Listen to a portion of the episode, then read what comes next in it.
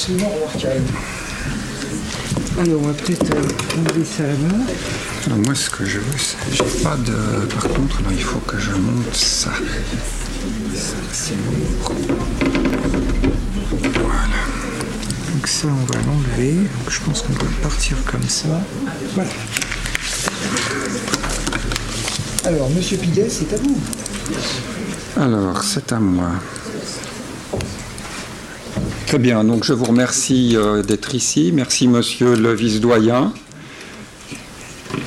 Je remercie aussi la faculté des géosciences pour euh, donner cette chance à des jeunes chercheurs, sachant qu'un doctorat permet de rester jeune relativement longtemps, ce qui est un atout assez étonnant, surtout pour le sujet grave que j'essaye de traiter, qui est un point de vue de philosophie morale sur une catastrophe à venir. Je veux parler de la catastrophe climatique, du risque climatique qui peut être traité euh, avec des termes, des principes, des espèces de justice pour essayer d'en comprendre les enjeux moraux.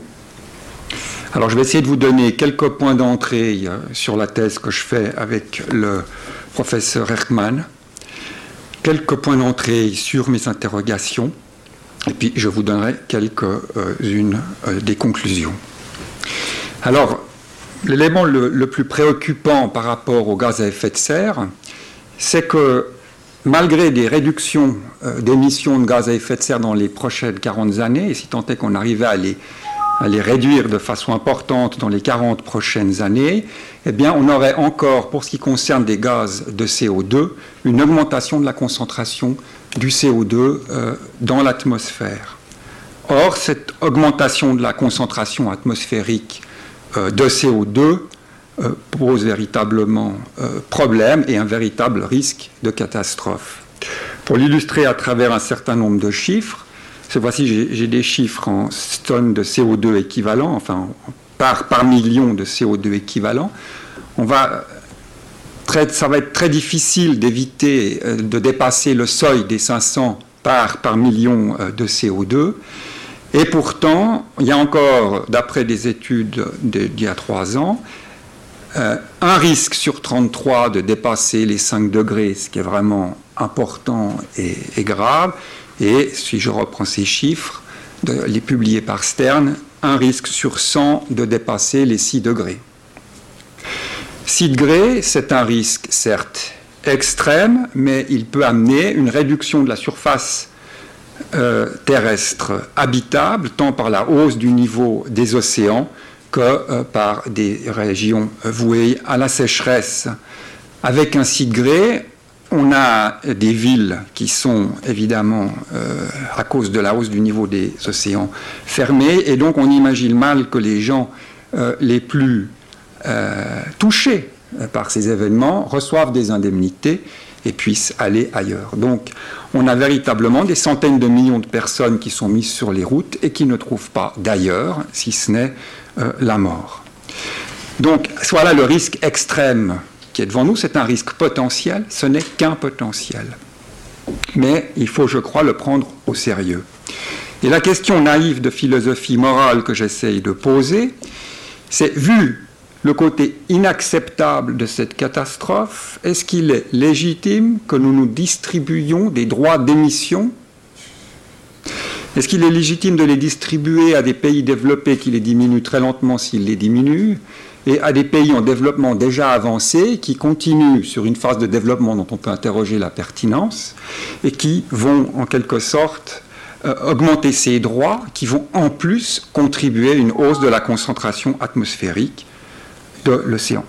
Est-ce que, au contraire, ces niveaux d'émissions qui sont plus hauts que le niveau de séquestration per capita, qui sont bien au-dessus, est-ce que ces niveaux ne violent pas l'interdiction de nuire à autrui, l'interdiction de nuire à sa lignée et à l'avenir de l'humanité?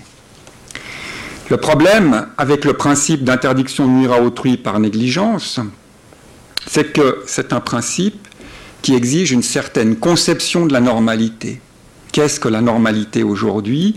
Est-ce qu'on doit envisager cette normalité du gaz à effet de serre euh, de façon sociologique, par exemple? Euh, Il s'agit aussi d'avoir une conception du bien commun. Qu'est-ce que le bien commun? Il y a eu deux conceptions majeures, une prémoderne, une qui vient ensuite avec la modernité.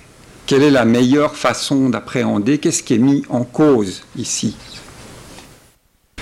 Et donc, avec cette thèse de doctorat, j'entre dans un récit transdisciplinaire, complexe, exigeant, avec euh, des notions d'anthropologie, d'histoire et de climatologie, d'épistémologie. Alors je n'ai pas de réponse tranchée à donner au final, si ce n'est de relever l'inconfort de parler de droit d'émission, vu la qualité, vu le risque et vu la gravité, parce que ces droits d'émission font écran à la gravité du risque climatique. Puisque si on imagine que nous avons des droits élevés d'émission et que nous n'avons simplement la mission de les réduire normalement, cela voudrait donc dire que le risque n'est pas si grave. Donc on a, si vous voulez, en abordant cette question naïvement avec les droits d'émission, c'est pour relever un risque de, euh, comment dirais-je, de dissonance cognitive. Alors, le principe d'interdiction de nuire à autrui, c'est un principe préventif, même dans le cadre lorsqu'on va nuire à autrui par négligence. Si vous prenez l'exemple d'une institution qui va distribuer un médicament ou un processus sanitaire, dès lors qu'elle s'aperçoit que ce processus sanitaire va créer des dommages, qu'il va impacter des personnes, elle doit normalement arrêter le processus, revoir le processus, modifier son attitude. Si elle ne le fait pas, que l'affaire vient à être connue, on débouche sur un scandale et on lui reprochera pourquoi à l'époque vous n'avez pas interrompu ce processus dangereux qui présentait des risques. Votre décision à l'époque a nuit à l'autrui. Alors avec les gaz à effet de serre, eh bien nous savons, nous savons que le risque est extrêmement important. Mais comme je disais, c'est une conception de la normalité qui est engagée là-dedans. Parce qu'il y a un contre-exemple. Le meilleur contre-exemple qu'on ait, c'est celui des accidents de la route.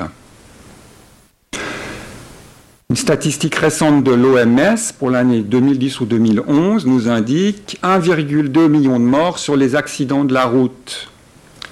Or, les États ont bien la légitimité de distribuer des permis de conduire. Donc on entre dans un récit complexe. Donc il y a bien des morts, donc c'est bien grave. Mais ici, si vous voulez, la mobilité, la mobilité est une composante de la croissance économique et la croissance économique est aujourd'hui, selon la conception dominante, la condition du bien commun. Elle est la condition de notre bien commun. Donc les accidents de la route, fussent-ils deux fois plus importants, ne menacent pas la reproduction des sociétés politiques. Elles ne les menacent aucunement. Donc le bien commun à ce niveau-là n'est pas menacé. Pour ce qui concerne le climat, alors euh, donc, quelle est la condition du bien commun? Quelle est notre condition par rapport au bien commun? Eh bien, si c'est la croissance économique que nous nous situons dans la tradition moderne, qui identifie le bien commun, comme l'a montré Roberto Esposito, autour du propre, de la propriété, du proprium romain, dans une version individualiste où l'individu doit se sacrifier à sa propre conservation. À ce moment-là, on va regarder, lorsqu'on parle des gaz à effet de serre, on va regarder l'effort socio-économique qui est fait pour diminuer ces émissions. Voilà où est l'enjeu dans ce cas-là. Et c'est seulement en arrière-fond qu'on regardera la hausse de la concentration atmosphérique de gaz à effet de serre. Dans ce cadre-là, c'est bien la normalité, en quelque sorte, de reléguer les seuils écologiques dans l'arrière-fond et de prioriser la croissance des droits de propriété et des droits socio-économiques qui accompagnent l'extension de ces droits de propriété, sachant que la dispute portera de savoir est-ce qu'on est pour des droits de propriété plutôt publics ou plutôt privés. Donc dans ce cas-là, les droits d'émission sont parfaitement cohérents. Si en revanche, on se situe dans une perspective de long terme, que la condition du bien commun, c'est l'équilibre dynamique de la biosphère. D'une part, la biosphère comme objet, celle dont il s'agit de faire profiter les générations futures, celle qui nous a donné des services et qui nous a permis d'exister, celle qui a permis à nos parents d'exister. Donc comme objet d'une part, et d'autre part, comme charge, la biosphère, comme support de vie commun dont nous avons la charge qu'il s'agit de ne pas perturber. Si nous sommes dans cette conception-là du bien commun, c'est-à-dire le cum munus romain ou le munus de commun, c'est les charges, les dettes, les prescriptions oblatives dans la perspective maussienne de la triple obligation de donner, recevoir et rendre. Si on est vraiment dans cette conception-là du bien commun, dès lors on peut organiser notre pensée autour du respect des limites de la biosphère, autour du respect des seuils écologiques de la biosphère. Dès lors, on regarde pour juger et pour émettre un jugement moral, on regarde la contribution des communautés politiques à la hausse de la concentration de, de gaz à effet de serre dans l'atmosphère. Ou on regarde si elle ne contribue pas à cette hausse de la concentration. Voilà la priorité. C'est à partir de là que l'on juge et que l'on devrait dire s'il y a faute ou s'il n'y a pas faute dans cette perspective. Donc, c'est seulement en second point que vient l'effort socio-économique qui permet de diminuer les gaz à effet de serre. C'est seulement en second point que vient la croissance économique qui ne devient possible que dans la mesure où on ne contribue pas à une déstabilisation du système supérieur, du métabolisme supérieur de la biosphère. En quelque sorte, on accepte au niveau social d'agir sous une contrainte créative.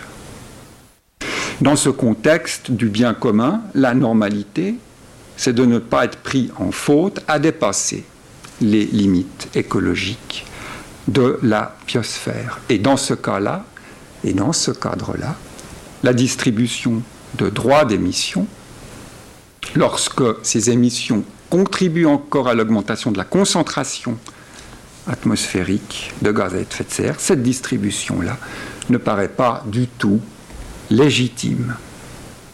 D'ailleurs, on pourrait imaginer que le point de vue des communautés politiques impactées et qui sont euh, destinés à disparaître, je pense aux États insulaires, je pense aussi euh, à ceux qui sont menacés de désertification ou d'une hausse du niveau des mers, que ces États ou que ces régions puissent dès aujourd'hui parler d'agression climatique contre leur intégrité. C'était d'ailleurs l'intuition en 1991 de Sunil euh, Agarwal et Sunita Narayan, dans un article important, et c'est là-dessus qu'ils avaient commencé, mais ensuite ils sont partis dans un aspect de philosophie morale beaucoup plus classique, qui supposait des droits d'émission. Mais l'intuition était bien celle de l'agression climatique. Dès lors que l'on est dans ce problème, dans cette conception-là, on peut dire à la fois que les pays développés, descendant mollement leurs émissions sont encore en train de nuire à autrui et on peut dire que les pays en développement, mais développement avancé, qui eux augmentent leurs émissions, sont eux aussi, et peut-être même à plus forte raison, en train de se nuire eux-mêmes et de nuire au bien commun. Alors évidemment, il y a un certain vertige parce qu'il y a deux conceptions de la normalité et si on regarde et que l'on doit quitter les droits d'émission, eh bien on ne sait plus comment qualifier les émissions, parce qu'on est obligé de trouver des synonymes. Et on va avoir un problème de qualification. On va aussi avoir un problème de mise en œuvre institutionnelle et de pilotage. Si on est dans la perspective de l'interdiction de nuire à autrui. Mais néanmoins, je crois que ma thèse montre l'inconfort qu'il y a à utiliser le concept euh, de droit euh, d'émission. Pour rester dans l'approche de l'interdiction de nuire à autrui, il vaut mieux, et c'était le grand aspect dont je n'ai pas parlé ici, avoir une approche aristotélicienne qui permet une logique de l'entre-deux euh, que d'autres approches philosophiques qui sont davantage absolutistes et qui ne permettent pas de gérer ces deux normalités. Mais néanmoins, je crois qu'aujourd'hui, la conception importante de la normalité, celle qui peut nous tirer et qui peut tirer les politiques publiques, c'est la conception du bien commun comme charge et c'est la conception de l'interdiction de nuire à autrui. Imaginons simplement les générations futures, nous disons dans 50 ans, ou disons à nos descendants, vos parents nous ont nui, ils savaient. Et c'est ça, en fait, que nous devons éviter, et c'est ça qui peut, en quelque sorte, attirer et motiver vraisemblablement une conception politique crédible de euh, l'écologie et lui donner la force qu'elle n'a pas aujourd'hui. Je vous remercie.